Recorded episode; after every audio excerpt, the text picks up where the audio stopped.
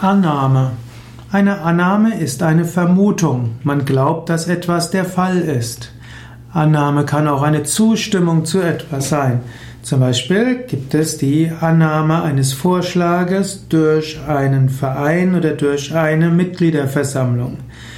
Annahme kann auch sein, dass man etwas entgegennimmt. Zum Beispiel kann man die Annahme eines Pakets oder eines Briefes verweigern und hoffentlich verweigert man die Annahme von Bestechungsgeldern.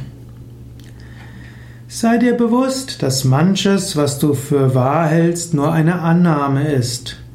Menschen sind Lebewesen, die ständig Vermutungen machen. Man weiß selten alles über etwas.